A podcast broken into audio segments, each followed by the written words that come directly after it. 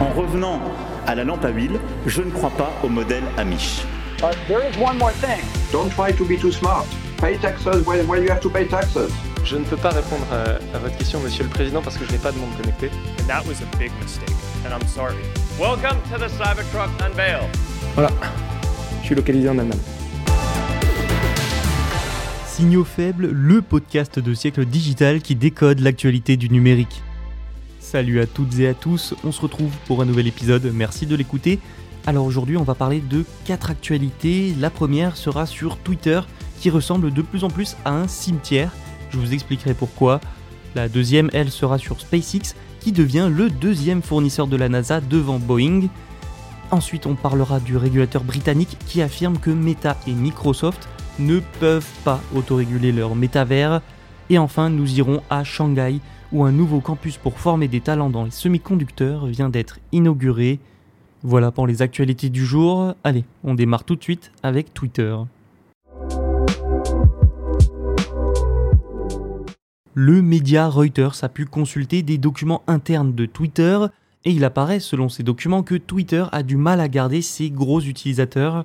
Il représente moins de 10% des utilisateurs mensuels total, mais il génère quand même 90% de tous les tweets. Ils sont aussi à l'origine de la moitié des revenus mondiaux du réseau social. Mais en fait, c'est quoi au juste un gros compte?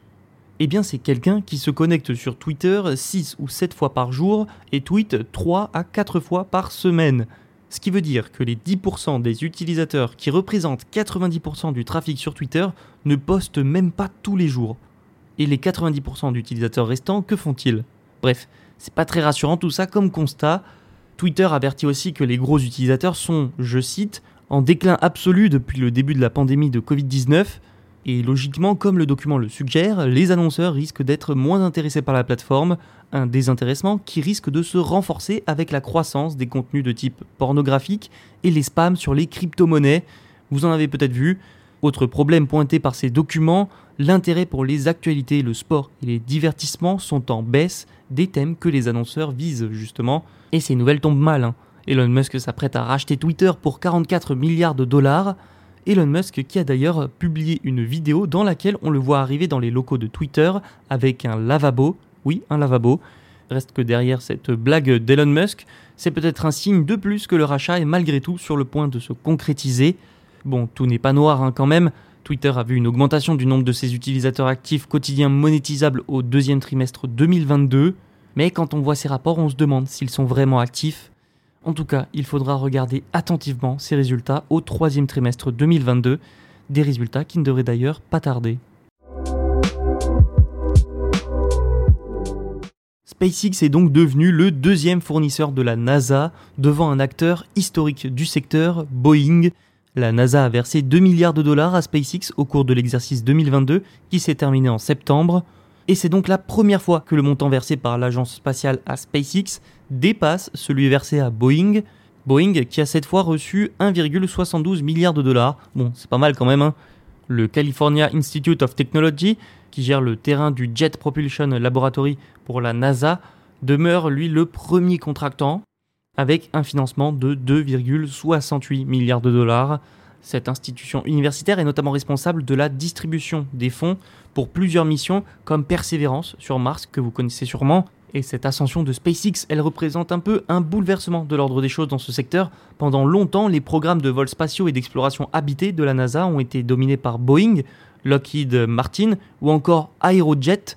Autre chose peut aussi expliquer cette chute de Boeing au profit de SpaceX. En 2014, la NASA a attribué des contrats à Boeing et à SpaceX pour qu'elles développent leurs vaisseaux spatiaux, payant à Boeing environ 60% de plus quand même. Mais il faut dire qu'à cette époque, on pensait que Boeing, avec cet argent supplémentaire et son expérience, fournirait logiquement ses services plus tôt. Keneni, c'est SpaceX qui a envoyé l'équipage pour la première fois à la station spatiale en mai 2020, et la société a depuis lancé 5 missions opérationnelles. Quant à Boeing, eh ben, ce chiffre il est de zéro. Ajoutons que dans une période de grande tension internationale, la NASA peut compter sur SpaceX pour garder la main sur le spatial. Enfin, pour répondre aux besoins de son équipage de la station spatiale pour le reste de la décennie, la NASA a récemment décidé qu'elle achèterait une grande majorité des vols de l'équipage à SpaceX plutôt qu'à Boeing. Cette tendance et l'ascension de SpaceX ne sont donc pas prêts de s'arrêter. Meta et Microsoft ne peuvent pas autoréguler leur métavers, prévient le régulateur britannique. La directrice générale de l'Ofcom, Melanie Dawes, a mis en garde que Meta et Microsoft seront soumis à des règles obligeant les plateformes à protéger les utilisateurs contre les préjudices en ligne. Selon elle, une autorégulation de leur propre métavers par Meta donc et Microsoft ne respecterait pas la loi britannique sur la sécurité en ligne. Ce projet de loi sur la sécurité en ligne, c'est un ensemble en fait de lois, de règles qui visent à empêcher que les contenus néfastes ne soient largement partagés sur internet. Elles imposeraient notamment une obligation de diligence aux entreprises, les obligeant à prendre des mesures proportionnées pour faire face aux contenus néfastes, comme la désinformation ou les messages faisant la promotion de l'automutilation. Lorsque cette loi sera approuvée et adoptée, sa violation pourra entraîner des amendes jusqu'à 10% des revenus mondiaux annuels, ce qui est quand même assez important pour une loi. Le projet concerne aussi particulièrement la protection des enfants en ligne. La patronne de l'Ofcom a précisé que le métavers ne sera lui pas à l'abri de ces règles. Et oui, le but c'est aussi de faire du Royaume-Uni un pionnier de la régulation du métavers, alors que ces derniers ne sont même pas encore totalement au point. L'Ofcom estime aussi que l'expérience que vont vivre les plus jeunes avec le métavers risque d'être plus impactante. Bah oui, il faut dire que c'est bien plus immersif, avec des casques et pourquoi pas un jour, selon la vision de Meta, des retours haptiques. S'ajoute aussi à ça le fait que beaucoup de consommateurs sont dans l'ignorance de ce qu'est exactement un métavers.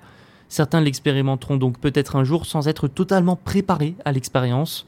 La ministre du numérique choisie par le nouveau Premier ministre, Michel Donolan, s'était engagée à renforcer les aspects de protection de l'enfance de la loi.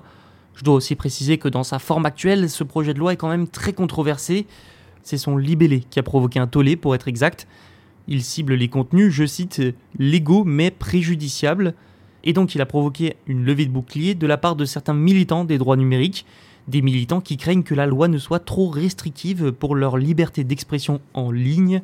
Reste que ce projet devrait bien être adopté. Meta et Microsoft sont donc prévenus, ils sont attendus au tournant sur la modération de leur métavers, une modération déjà insuffisante sur les réseaux sociaux. L'objectif de l'Ofcom est donc aussi d'anticiper les problèmes de modération que pourraient connaître les métavers pour éviter qu'ils ne deviennent comme les réseaux sociaux. La municipalité de Shanghai, ville berceau des semi-conducteurs, a lancé un nouveau campus sur les semi-conducteurs justement. L'objectif est de former de nouveaux talents pour l'industrie. Ce projet entre dans le cadre de la course à l'autonomie des puces en Chine, un pays qui fait face aussi aux sanctions et aux restrictions américaines. Ces derniers mois, les États-Unis ont en effet émis plusieurs restrictions sur les semi-conducteurs à l'encontre de la Chine. Les deux pays sont en guerre politique et commerciale, et les Américains veulent ralentir les progrès de la Chine dans le secteur des semi-conducteurs, déjà pour garder leur avance, mais aussi parce que les semi-conducteurs sont vitaux. Ils sont utilisés dans tous les appareils électroniques ou presque, et ils peuvent aussi servir à l'armement et au renseignement. La Chine, elle, a multiplié les projets pour devenir complètement autonome dans ce domaine, mais les résultats se font attendre, hein. ils sont bien en deçà des espérances, même s'ils restent positifs. Et donc le dernier projet pour aller en ce sens, c'est un campus pour former des talents, des talents qui partent peu à peu de Chine ou qui n'y viennent plus à cause des dernières mesures euh, américaines, en effet, les dernières mesures, je cite, restreignent la capacité des personnes américaines à soutenir le développement ou la production des semi-conducteurs en Chine. La zone spéciale de Lingang, qui fait partie d'une zone de libre-échange de la métropole chinoise, s'est donc associée à l'université de Shanghai et à l'association de l'industrie des circuits intégrés de la ville. Il s'agit en fait du troisième campus de ce type créé à Shanghai, après celui du district de Jiading fin septembre et un autre en août. L'objectif est donc de renforcer les capacités du pays à devenir autonome, mais il y a aussi un tout autre but. Shanghai veut faire de Lingang, l'un de ses centres universitaires, une Silicon Valley chinoise des semi-conducteurs. La Chine compte donc bien poursuivre ses efforts malgré les sanctions américaines, tout comme Shanghai qui compte déjà près de 40% des professionnels des semi-conducteurs du pays. C'est tout pour l'épisode d'aujourd'hui, on se retrouve dès demain pour un autre. Tous les podcasts de Siècle Digital sont disponibles sur siècledigital.fr et les plateformes de streaming. Et n'oubliez pas de vous abonner pour ne rien manquer.